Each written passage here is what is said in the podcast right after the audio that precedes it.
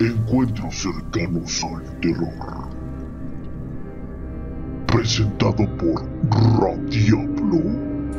Buenas tardes, buenas noches, buenos días. Les voy a relatar una historia que le pasó a un compañero mío de trabajo que me causó un poco de impacto porque trabajábamos juntos en una fábrica de jabón y ahí hicimos muy buenas migas me invitó a jugar a su pueblo porque jugaban fútbol y él vive en un pueblo muy cercano a las pirámides de Teotihuacán, se llama San Bartolo. E, este amigo era una uh, dueño de un pedazo, unas parcelas de para sembrar que estaban lejos de su casa y estaban pegados a un cerro y a ellos normalmente les tocaba el riego uno o dos días a la semana. El riego era cortar el pequeño riachuelo que pasaba, cortarlo para que les cayera el agua a sus tierras. Y así lo hacían varios que tenían sus tierras por ahí y entonces en las noches iban y cortaban lo que es el agua para unas tierras para que les cayera a ellos. Y así se la iban este, manejando todos para tener sus tierras este, con agua. Y entonces, ese día llegó él a su casa y le tocaba el riego. Y fue por un amigo, porque iban dos o tres que eran los dueños de las parcelitas que tenían y entre los tres iban hasta el cerro para cortar el agua porque ya era muy noche, porque les tocaba de 10 de la noche en adelante. Y pues sí, sí estaba muy oscuro y muy feo, daba miedo de andar solo por el monte. Y entonces ese día fue por el compañero que le iba a ayudar a pues acompañarlo y, en su casa le dijeron que no, que no, había regresado del trabajo, que porque les había tocado doblar. Y entonces dijo él, bueno, pues entonces voy por el otro. Y cuando fue por el otro cuate, estaba pero ahogado de borracho. No, dice. Llora, se quedó solito. Pero no, no podía dejar de recibir el agua en sus parcelas porque entonces no se le iba a dar lo que había sembrado. Entonces dijo, pues voy yo solito. Y ahí se aventó se fue caminando por toda la vereda hasta, llegar a las faldas del cerro y subir un poco del cerro y ir a cortar el agua para que les cayera el agua a ellos. Y eso hizo. Llegó muy bien allá arriba y todo eso, para eso ya, eran más de las 11 de la noche. Cortó el agua y la dirigió a sus parcelas y ya. Se regresó el compañero ese y al ir hacia abajo del cerro caminando, vio una persona de blanco, una señora, y como ellos se conocían entre sí, pues, los pueblos de vecinos todos se conocían, dijo, pues voy a ver quién es. Se fue acercando poco a poco a donde estaba la señora de blanco.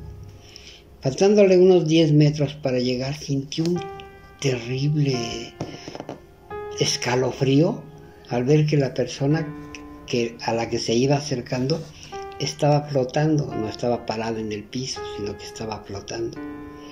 No, dice que le dio un miedo tan terrible, pero tan terrible, que se volteó inmediatamente y empezó a caminar hacia la vereda, que se había salido un poquito, y empezó a caminar rápido, rápido, rápido, y de reojo vio que la, la persona de blanco que estaba ahí venía atrás de él. Entonces él apresuró el paso y fue caminando más rápido y entre, entre más se aceleraba su paso, más se le acercaba la, la, persona esta y llegó un momento en que empezó a correr. Y empezó a correr y correr y correr. Y entonces de reojo volteaba y seguía la misma mujer a la misma distancia de él Llegó un momento en que ya no pudo más del miedo y corrió a todo lo que daba. Iba corriendo a todo lo que daba para poder llegar al pueblo que estaba todavía un poco lejos. Dice que cuando iba acercándose al pueblo, le pega un chillido la mujer esta que lo venía siguiendo, un chillido tan impresionantemente fuerte que se cayó hacia adelante y cayó de cara en el suelo y se desmayó, quedó desmayado ahí de la impresión del grito y del chillido ese que le pegó la, la persona esa. Dice que cuando él volvió a despertar, porque lo estaba pateando una persona, y él abrió los ojos y vio, era un conocido del pueblo, que le dijo, órale, borracho, vayas a su casa ya. Y él se levantó y se fue, se fue a su casa y llegó y, y pues ya su mamá estaba despierta, ya estaban trabajando y todo eso. Y él llegó, pero bien espantado, bien espantado, y se acostó porque ya no pudo hacer nada, se durmió todo el día y toda la noche. Y al día siguiente que llegó, como era mi buen amigo, me contó y cuando me estaba contando se puso a llorar porque dice que le dio mucho miedo y que tenía miedo. Y desde ese entonces nunca más volvió a ir al riego. Mejor pagaba para que alguien cortara el agua y pusiera el riego porque nunca más superó que él este, tenía mucho miedo y pasaron algunos días poco más de un mes y un día le fueron a avisar que sus hermanos habían sufrido un accidente. Entonces fue corriendo y en la carretera estaban sus dos hermanos este, tirados en la carretera. Y es que decían que el, que veía a la mujer le rasguñaba la cara y los mataba, esa mujer. Y ese día que fue a reconocer a sus hermanos que estaban tirados en, en la carretera, estaban todos rasguñados de la cara. Y entonces nunca más él volvió a ir al riego porque le entró un miedo que no lo podía superar. Hasta cuando nos platicaba se ponía rojo y sudaba mucho. Y ese fue el relato que me contó este amigo, que todavía siento este, cómo me, se me paran los pelos porque cuando me lo contaba él hasta lloraba. Ahora otro relato que les voy a contar es algo que le, pasó a mi madre. A mi madre ella, ella me lo contó. Porque cuando yo nací, me alivié en el seguro social como todos los niños del entonces. Y entonces no sé si hayan oído hablar de la planchada. Hay muchos este, personas que cuentan de una forma o de otra.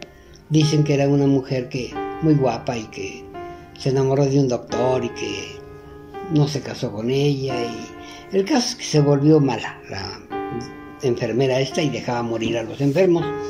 Y entonces, después de que ella murió, se escuchaba que en todos los hospitales y en muchos lugares, clínicas, todo eso, se aparecía la planchada en las noches para despertar a las este, enfermeras para que le dieran la medicina a algunas este, personas que estaban enfermas.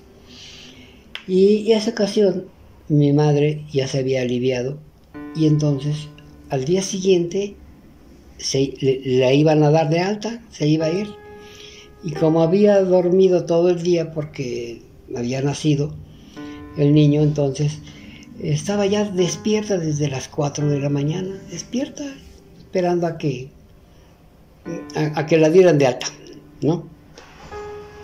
Y entonces oyó que unos pasos de una mujer que venía caminando y con sus manos rozaba su tela de su uniforme como siempre andaba muy almidonada y muy planchada, se oía muy especialmente ese sonido.